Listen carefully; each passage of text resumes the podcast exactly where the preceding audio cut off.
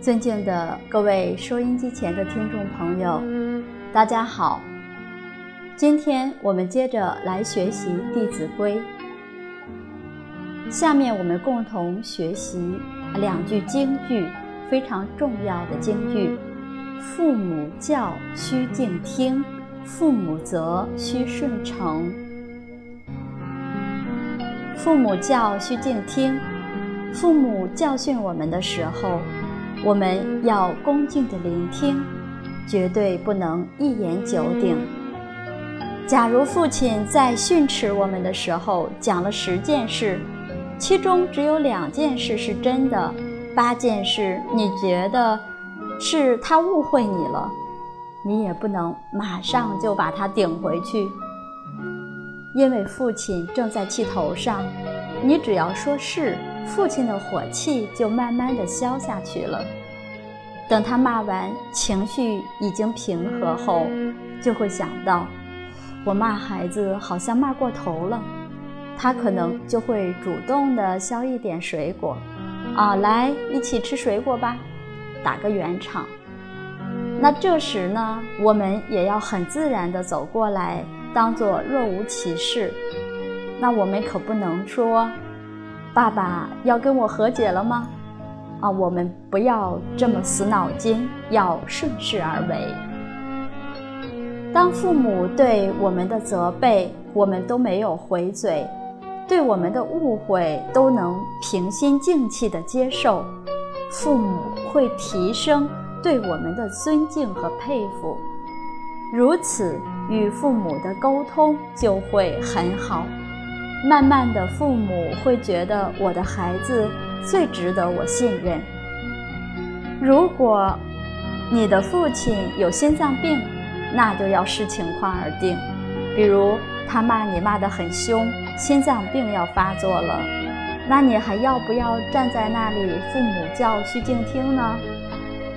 求学问啊，要求学灵活，要念念为父母着想。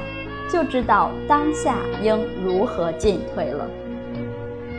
父母责须顺承，父母责罚甚至打我们，我们也应欣然接受。想想父母为何这样生气呢？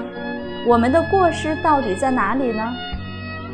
曾子有一次犯了错误，他的父亲就很生气，拿起一根大木棍打曾子。曾子就父母责须顺承，他动都不动，让父亲打，结果父亲出力过猛，把他打晕了。此事传到了孔老夫子的耳中，他就跟学生讲：“曾子这样做不孝，为什么呢？父母生气的时候情绪不能控制，假如失手刚好一棒打到头上，儿子死了。”谁最伤心呢？父父母啊。所以夫子说：“小杖则受，大杖大杖呢则走。”看到父亲拿起的棍子可能会打死你，那就要赶快跑，不能陷父母于不义。学圣贤学问要灵活运用。有一位老师问学生。每次你被父母骂完之后，内心有什么想法呀？学生回答：“好衰呀，下次一定啊不能被父母发现。”老师就跟学生说：“当父母生气责罚你的时候，他们的身体已经受到了伤害，发一次脾气要三天的时间，身体才能恢复正常。骂人对身体这么不好。”可是父母为了让你记住这个教训，避免你以后再做对自己不利的事情，所以他宁可发脾气伤害自己的身体，也不愿意你学坏。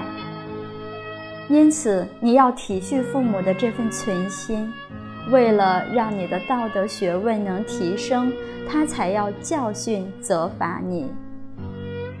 我们要对得起父母的这份关怀和爱护。